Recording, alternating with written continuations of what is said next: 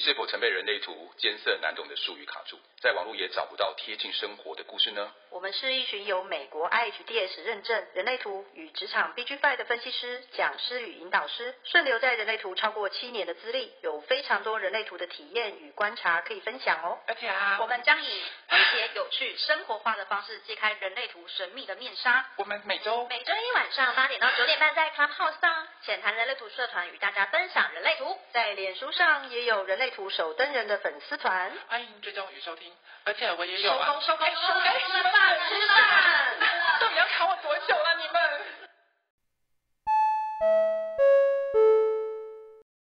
诶，我想要问，为什么我们今天想要讲那个三大回归啊？这么难得，三大回归的，嗯，对啊，因为我最近在群组里面，我的群嘛，嗯、就是在显示者、投射者还有生产者群放说。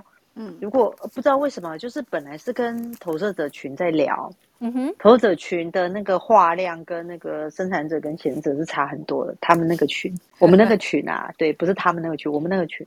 然后刚刚有人聊聊到三大回归，就很多人想要知道三大回归，但是他们群里面的人，因为他们不懂，没有那么熟悉人类图，也没有学过三大回归到底是什么，所以就是凭着他在网络上查那些资料啊，然后。去猜测说三大回归可能代表的是什么意思，然后我就想说，哎，干脆就是帮大家排了三大回归的图，因为我有一个软体嘛，嗯，然后另外就是跟大家讲说，在群里面做一些解释。后来我想说，哎，干脆开 Clubhouse 好了。大家既然对三大回归这么好奇的话，嗯，对。可是三大回归很硬哎、欸，因为三大回归对初学人类图的人来说，其实就是会有点 double jump。然后再来是听起来又很光怪陆离，很像人家算命说的什么流年，哦，流年不顺啊，遭逢小人什么的。听起来对啊，我们就吓他们这样子，没有啦。要我可以要改运这样子，改运对对对对对，又要讲到人类图的改运了，准备好符纸了，对对，你你要付多少钱？然后我会给你一颗水晶，给你一个符，然后你要贴在家里的东南方之类的，是不是？你直接帮物理改运呐，就敲运它，敲死它，重新物理超度吗？来，物理超度，来物理超度，人类图的物理超度，哎，还真的有这种事哎，就是把，就是之前有听说，就是有人拿。人类图，比如说我我我的人类图是投射者嘛，对不对？嗯嗯。然后我就拿去给这个老师，然后那个老师就把我的人类图弄出来，嗯哼。然后在我的那个空白中心放水晶，嗯，他说可以净化我空白中心的能量跟频率。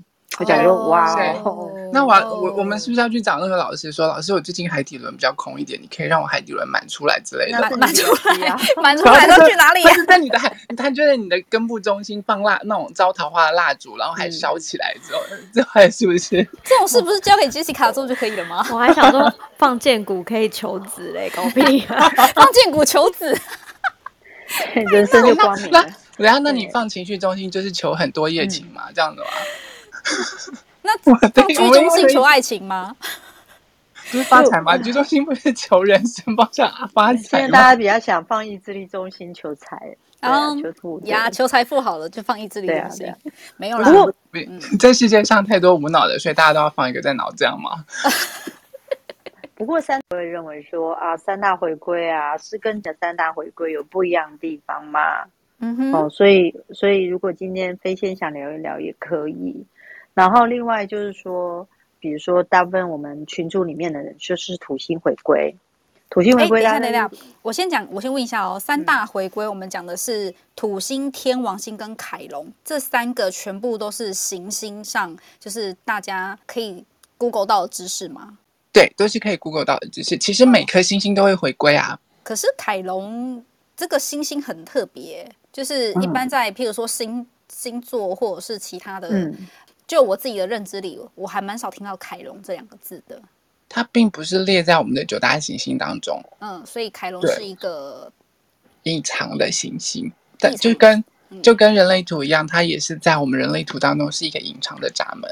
哦，它是一个特别特殊的版本就对了，它有一个 buff 可以去点开。对对。还是每个人的凯龙都可以，每个人都有凯龙，是这样说吧？对.在人类图上面是，就是、嗯、呃，他不过这就分，我这样讲会不会搞把把下面的听众朋友搞混？对啊，飞星要说什么？就是我记得我那时候学占星的时候，嗯、就除了我们常见那几个比较大颗的行星之外，其实有几个像太阳、月亮、金星、水星、土星、火星、天王、海王、冥王这一类的比较大颗，对，就九大行星。嗯，可是还有小星星，像是什么谷神星，谷是那个吃饭的那个稻谷的谷，嗯、或是婚神星。嗯哼。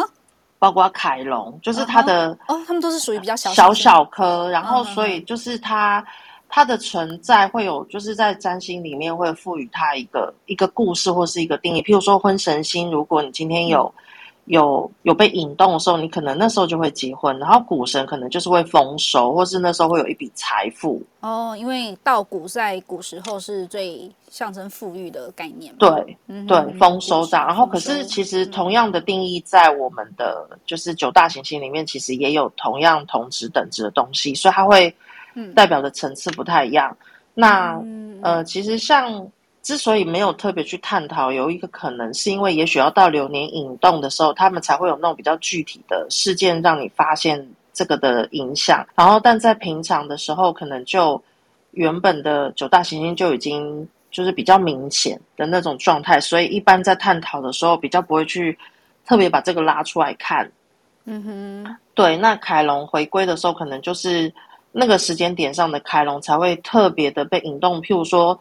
你一直以来都不太敢去触碰的那个，像六十四个闸门，可能就是其中一个闸门的某个爻是你的凯龙的位置嘛？嗯，那它有可能在平常，其实你不会不会去碰它，你也不会觉得怎么样。嗯哼。然后，可是，在那个时间点上，就是会有些事件让你看到，就是原来这个东西的状态是这样，你可以有机会去去学习，或是面对，或是疗愈它。哦，了解。所以，我们之前、嗯、我常听到凯龙，就是他是说是一辈子的伤痛，是不是？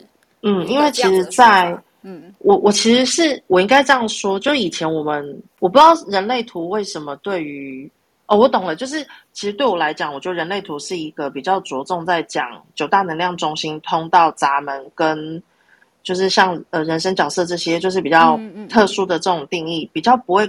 把那个比重放在占星这么重，嗯，可是有时候在就是近期内跟 Jessica 就是开了那个呃，就是占星爻辞的课，对，嗯，我会发现其实把占星的东西带进来讲之后，好像也有通，嗯，然后所以我就会想说，呃，也许在在这个层次上多去呃把它带进来，像在占星的层面，就是凯龙的话，它其实是灵魂的伤痛，有可能是前辈子你发生了什么事情。然后没有被疗愈之后就就死去了，或是就转世到这一生又要重来。嗯，那也许那是一个你一直都不敢触碰的那个点，嗯、所以呃，就在你你看哦，他会到五十岁左右才才出现卡隆回归。你看你的你的整个心智年龄要到那时候才能成熟，它是需要多大的一个铺陈跟学习，还有等待，才能够去碰触这个你一直都不敢碰触的课题。嗯，没错。对，所以代表那个其实是一个蛮蛮不容易的，就就是那种感觉。像以前我的占星老师有跟我们讲过一些故事，我听了也很有感觉。像我们人生中会经历的恋情，万一遇到的是跟冥王星相关的那种恋情的特质的时候，嗯，假如你是在三四十岁遇到这种课题，你可能还能够顶得住。可是，如果你是一个才国中、高中的小孩子，就遇到了冥王星恋情的这种课题，我觉得是很硬的一场仗。所以有时候每个人的灵魂，那个他在什么时间点遇到什么流年，大概可以感觉出来他的灵魂在这一世，呃，安排要面临的阵仗有多大，会有那个感觉。请问，请问什么是冥王星的恋情？冥王星怎么了？嗯，因为像占星学里面有好几种。公式，我应该讲公式，嗯、就只要行星碰到那个点，你就会有一些事情会发生。嗯，那跟恋情有关的，就是当有行星进五宫，嗯、或者是有行星跟你的金星有相位的时候，你就有可能会有恋情的机会发生。嗯，那万一今天是冥王星进了你的五宫，或是冥王星跟你的金星有一些角度。发生的时候，嗯，你就会经历一场跟冥王星相关的恋情。那冥王星的定义，它是跟譬如说毁灭重生啊、爱恨情仇啊、执着啊，嗯、对，嗯、就是这一类的。然后那种疼痛程度会有点，就是如果人家今天在你没有想要离开他的时候离开你的时候，你的疼痛程度会有点像被挖走了一块心头肉，或者是被截肢啊，或是那种很、嗯、很需要花蛮长一段时间去疗愈的那个断鸡鸡那种，真是是的有点挡 game 就就是我想说不要讲，没关系，你就尽量讲没关系。他现在就是需要重咸路线，他礼拜一是需要一些，我帮你做一下注解。对，就是他，他其实比较多是关于，譬如我在还没有我还在爱他的时候，他劈腿背叛我，而且他选择别人离开我，这种有可能是冥王星的故事，嗯，或者是说今天我们两个都很执着于要去做什么。然后，但是因为彼此执着的点在不一样的那个没有共同的，哎，那叫什么共识？没有共识，对，嗯嗯。然后造成不得已而分开的这种，我觉得那种疼痛程度也是会很遗憾的。嗯哼，因为他就是蛮巨大，没错。对，就是这种这种感觉。所以我觉得在每个人的人生中啊，遇到的课题可能有有些人会一样，可是光年纪点不一样就可以明白他的灵魂。本身的耐受力有多强？嗯，我看他的课题会有多硬？就是二十岁经历的东西，你到三十岁再看的时候，你三十岁会觉得二十岁那个是一件很，也不是说很可笑，就是会觉得自己很可爱。就是那时候怎么怎么会承受不住？三十岁的你那时候一定是可以的，但是二十岁的那时候你可能还没有很多东西的累积，像你刚刚讲的一些经验，就是一些就是需需要去累累积起来的东西，然后你去承受这件事情的时候，其实是会扛不住的啦。嗯，所以像凯龙，嗯、我就会觉得凯龙是一个，嗯，就是要到年纪这么成熟才能够去触碰的一个议题。嗯，所以就代表就是一直以来都都不太想去碰它，或者是其他也许会让你有那种隐隐作痛的感觉，只是你没有那个机会去看到，但在五十岁的时候却有机会看到了。嗯，对，这是我我对凯龙的感觉。就是例如说，有一些人可能在年轻的时候上偶啊，或者是上子，可是到五五六十岁的时候又来临老入花丛，然后要来重新碰一次这种课题，嗯哼哼之类的，这就是那种对啊对啊，就是可能你的那些凯龙回归会会碰到的一些事事情，我只是举例啦，嗯对。那我们刚刚科普完，就是土星、天王星跟凯龙，就是大家最不熟悉的凯龙完之后，你们要讲一下就是三大回归土星、天王星的部分，呃，对，天王星，因为目前土星我们讲是呃大概二八到三十会经历到的嘛，相信我们的听众应该都很年轻，就是大家都 正在这个时期，对啊，对啊，就是大概跟他们讲一下，呃，大概几岁会回。回进入回归，然后大概它持续的时间大概多久？我先跟大家讲一下，说什么叫做回归。所谓的回归，其实就是那一颗星星回到它原来的位置，这个点，这个叫回归。就像我们每年每年都有太阳回归，也就是我们讲的流年，就是你出生的那个时间、那个时间点的时候，太阳会回到它原来的那个闸门、那个闸门、那个爻、那个痛、那个 color、那个 base 那个地方。对，那个太难那个痛，那个背，不是那个卡通风，就是反正他就回到那个通道，那个设计。就你你你你你被爸爸妈妈打击，对，我在讲说，就是反正怀孕了。等下你爸妈对你做了什么？你吗？就反正刚好我怀孕，然后你出生的那个时间点的时候，太阳走到的那个位置，就是那个那一年走到那个位置的时候，到明年太阳再回来再同走到同一个位置的时候，就表示你满了一岁，那个时候叫太阳回归。所以我们每个人每个人都就是会有生日的时候，其实就是我们的太阳回归。就是我生日那天就算太阳回归。太阳回归，对对对，不一定不一定不一定是生日当天是太阳回归，要看度数。对，其实就是它的度数，因为太阳会有，就是我们在走的时候，行星会有一些角度偏差，然后会有顺逆行。当然太阳不会有，可是角度的那个部分，所以它其实有时候会早一点，有时候会晚一点。可是通常都是会落在你生日那一天的那那那那个时刻前后上下。所以人类图来说的话，是通常都会在生日那一天吗？还是他其实要跑一些专业的？没有啊，我们跑的，我们都是用你的专业、嗯、专业图来跑。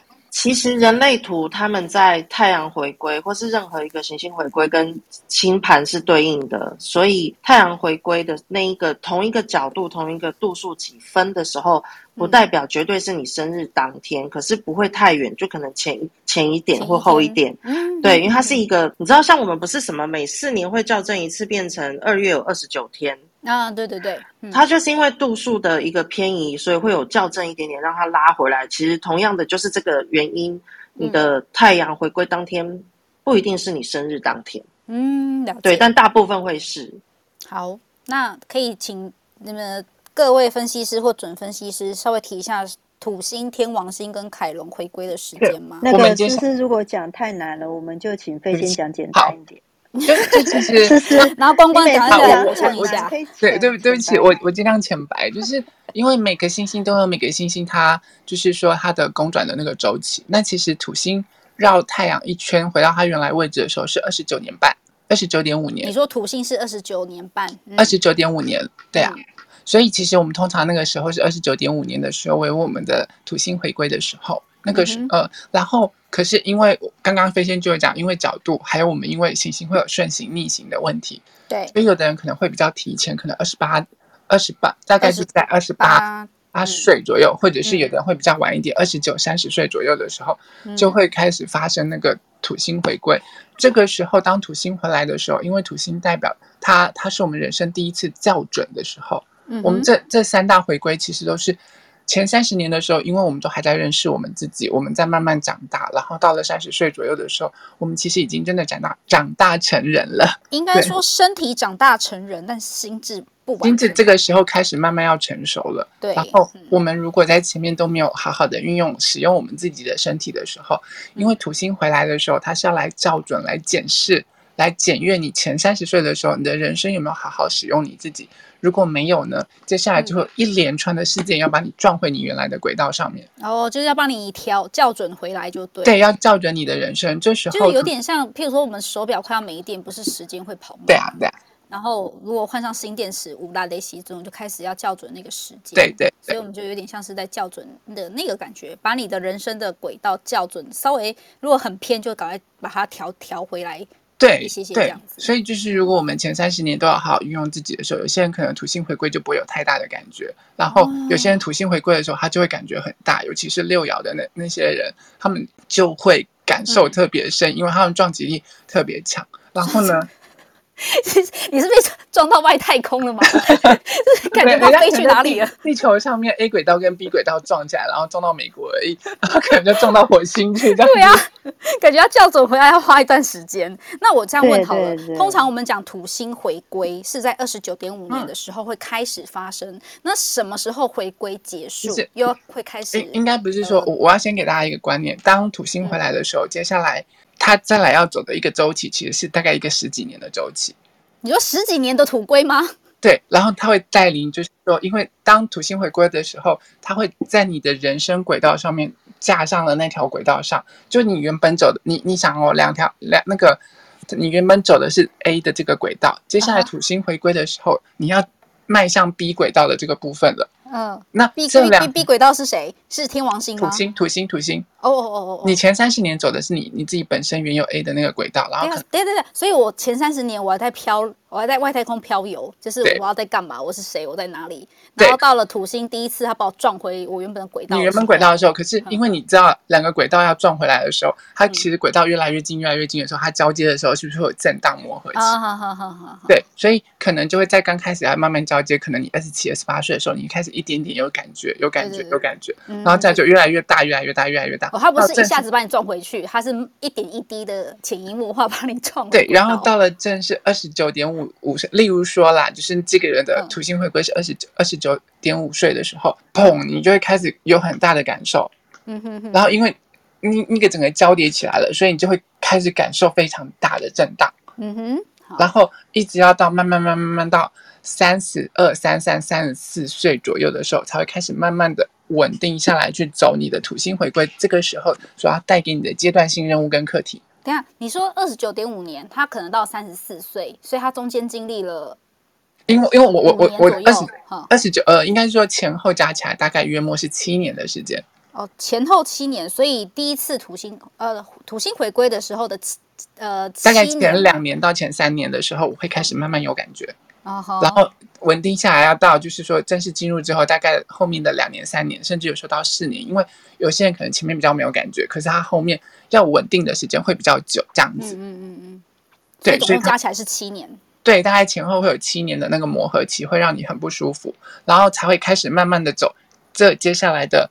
土星回归的这整个阶段性任务跟生跟那那个周期要带给你的一些课题啊，成长性的阶段的一些很多事情，很多人可能会在这个时候顺呃结婚啊、升职啊，然后工作开始发展啊，然后创业啊什么之类的。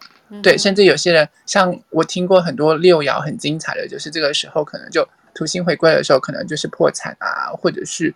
流离失所啊，家破人亡啊，然后影片被外流啊，什么之类的啊。对，哎，我没有意思。什么样什么样的影片？我想要知道什么样的影片是色色的吗？还是就是只是家庭影片？不雅影片。哦，知道。那你把链接给我，记得谢谢。OK，所以呃，土星回归，然后呃，从开始混乱到整个稳定，它大概是前后是七年的左右。对对。那七年过后。我已经三十六、三十七岁了，三四、三五左右的时候，然后你已经会开始慢慢的就是稳定在你的呃土星回归的这个生命周期里头，要带给你的一些课题。这个是对。然后这个时候呢，这个时候因为土星其实它除了校准，它是一个很严格的一个怎么说？它它叫什么？土星是严父吗？还是它是慈母？还是它是一个？它是严父，然后是一个很一把尺吗？对，如果你做不好的时候，它就会给你啪的一声。下去，让你有很重的惩罚。可是如果你做得好的时候，就会他。我想问，对不起，为什么他对我有惩罚？我不是故意的啊，就是你问他对我惩罚什么？你你知道有有一件事情是这样子，因为土星大概就是二十九二十九点五年的时候，他会回归一次，对不对？对。所以第一次回归是在我们在二十九三十的时候，但是我们通常不提第二次回归，因为第二次回归大概就是在六十左右了。对啊，五八五五九六十。对，可是那个时候其实你已经都已经那么老，你也都很精准的已经。用了这么久，自己的人生你不可能不会好好的使用你自己了，对吧？对。所以这个时候土星再回来的时候，通常带给你的是奖励，不是惩罚。你的意思是说，五十岁我们大概接近五十岁是凯龙回归，对，等于说五十岁凯龙回归之后，再经过一个八，我们再来会有第二次的，对，第二次的经过第二次的土星回归，土星二归，对，土星二归。好，这个名字不错，土星二归。我帮他只只有总结土星二归。嗯嗯嗯，对。所以这可不可以这样说？土星回归其实对每个人来说，大家就可以去检视，大概自己在二十几岁，快接近三十岁的时候，自己在生命中所遇到的事情，有时候可能是承担责任，嗯哼，嗯哼，有时候可能是突然承受家里的，比如说。都是跟承受责任、承担责任有很大的关系，对不对？嗯，有有有这些东西跟那那我可不可以更深入的说一点，就是关于六爻的人生角色，比如说六二啊、四六这种有六的，哎，对啊，六不是说有三阶段吗？嗯、对他们是不是相对的，在土星回归的时候，对他们来说的那个冲击也比较很有感觉，对不对？对啊，对啊，对啊，对啊，因为他们其实在三十岁之前是两倍的三爻。那三爻你知道，就是他们是需要去冲撞，然后需要去尝试，需要去不停的碰，不停的去犯错，然后从错误当中学习什么叫正确的道路。所以，当他们呈呈现两倍的这个低东西的时候，在他们前三十岁，有一个说法是，到了土星回归的时候，如果他们前三十岁没有好好碰撞的时候，这时候要把他前三十岁的东西全部玩回来。撞回来，所以会带给他们更大的冲击。然后这个冲击其实是为了要为他们的下一个周期做准备，要让他们，你知道六爻的人，他们其实角度，他们看待这个世界的角度，跟前面的一二三四五爻其实是不太一样的。对，他们看待事情的角度是比较高高超，比较抽离，然后是比较。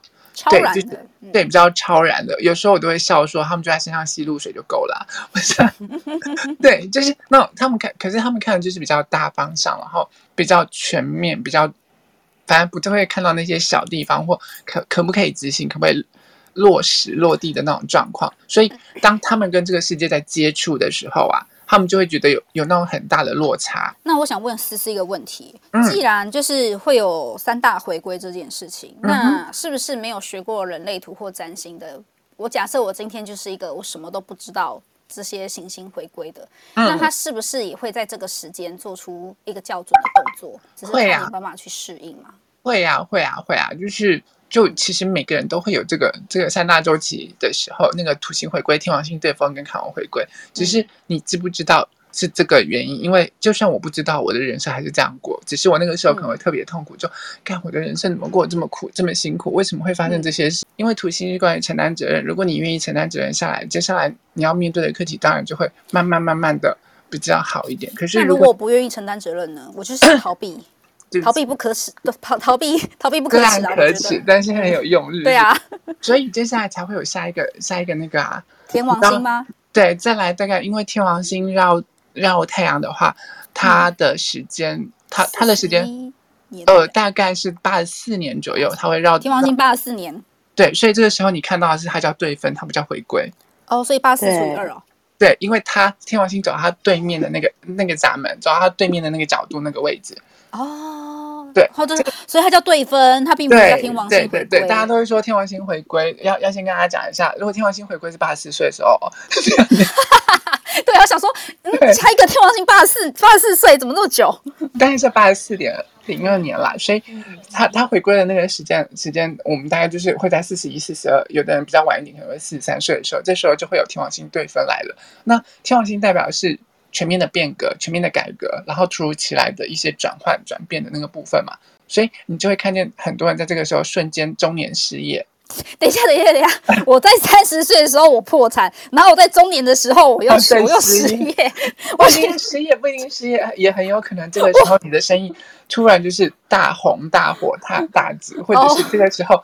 对，你突然要转换跑道，还是？我想说，人生好苦，我土星已经破产了，你还要我怎么样？然后我天王星对分，你还要我破产一次？对啊，所以所以是土星的时候，就是不雅影片外流了。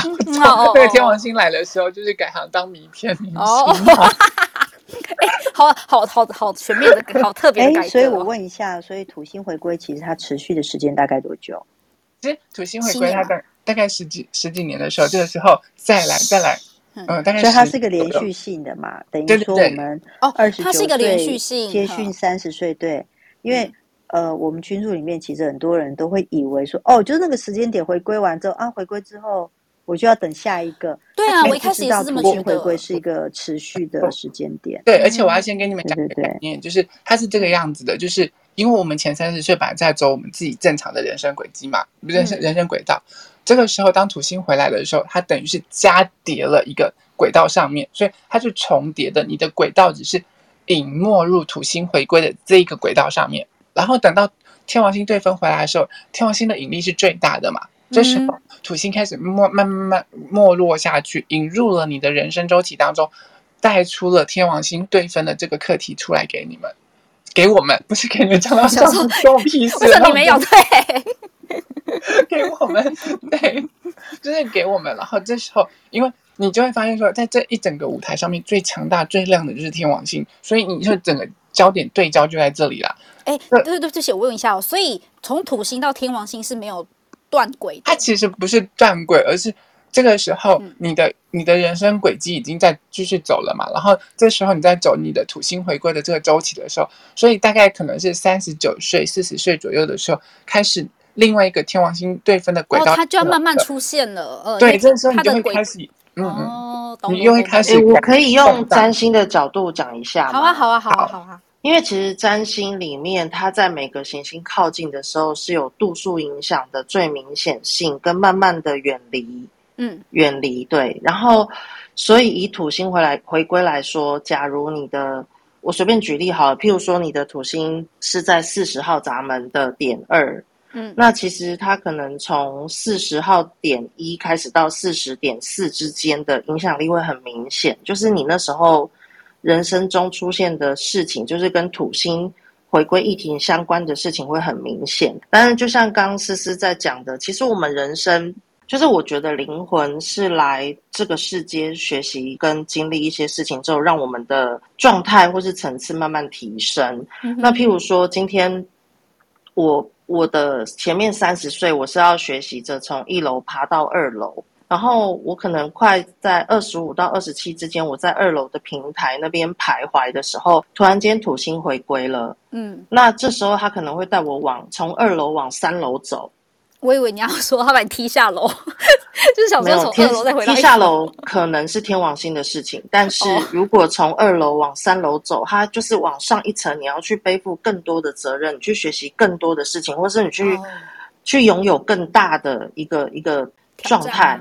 对，嗯、因为像我认识，像思刚也有提到啊，有的人是土星回归的时候，像我有遇过的人，就是在那段时间突然间决定，他要再去念研究所或是博士，嗯，他再去为了他的工作，他就需要去再进修，或者是这段时间他决定为了公司，然后出国去就是外派，对，然后也有结婚、生小孩、买房子，然后或是他为了家里头可能。家里头长辈突然间发生什么事，他要回去扛家业，这种我看过在土星回归里面都有，而且刚刚也有提到土星二次回归嘛，嗯，我有认识的人在土星第一次回归买第一栋房子，土星第二次回归买第二栋房子，哇，就是那有可能再婚啦、啊，因为就看你的土星是跟在什么闸门跟什么议题有关，嗯、然后再就是好，那我刚刚讲从。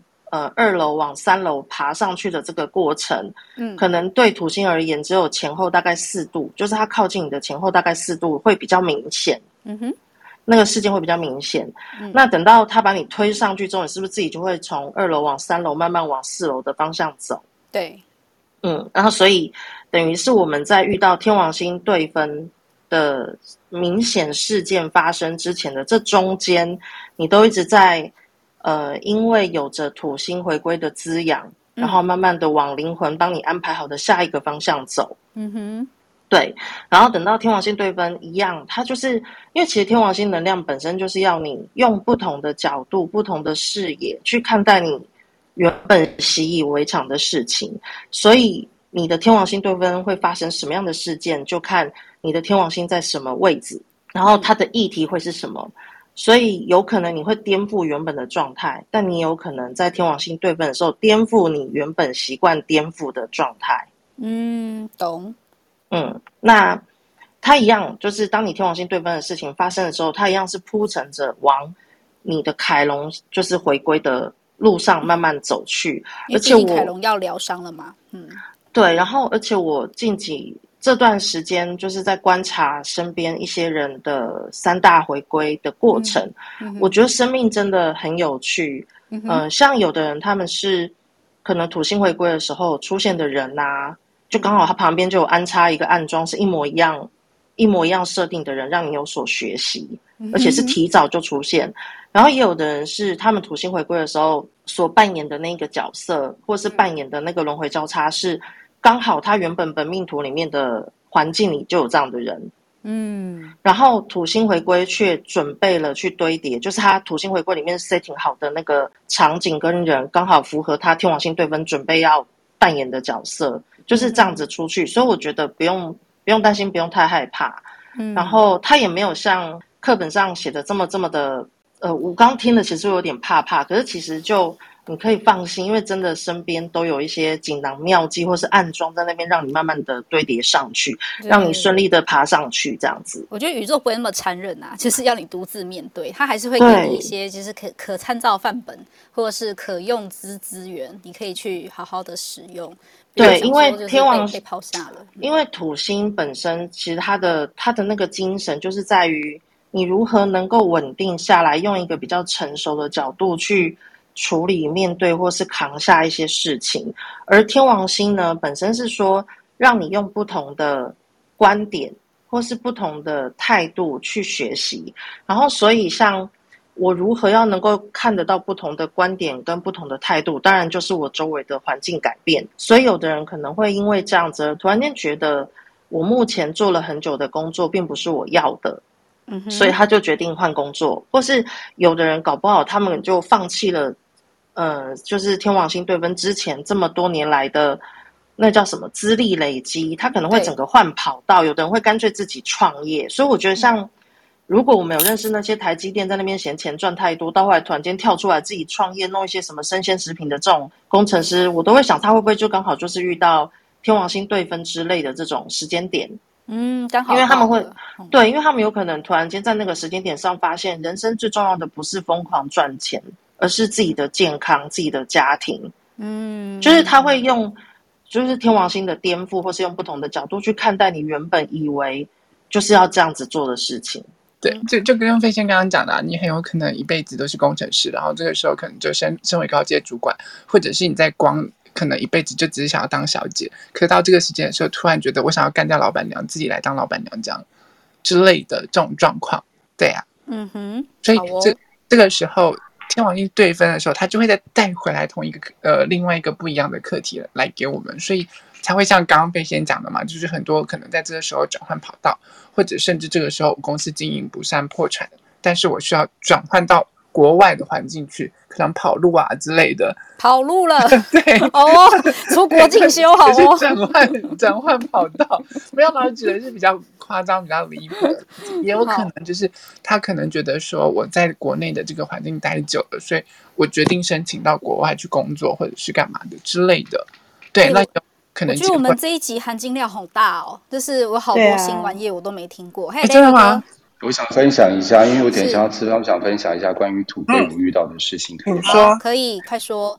呃，在我大概土龟那个时候三十岁左右啊，开始遇到一些有一段感情，就是渐渐断断，大概就是呃纠缠了大概十几年的感情。你说分分合合这样子吗？嗯。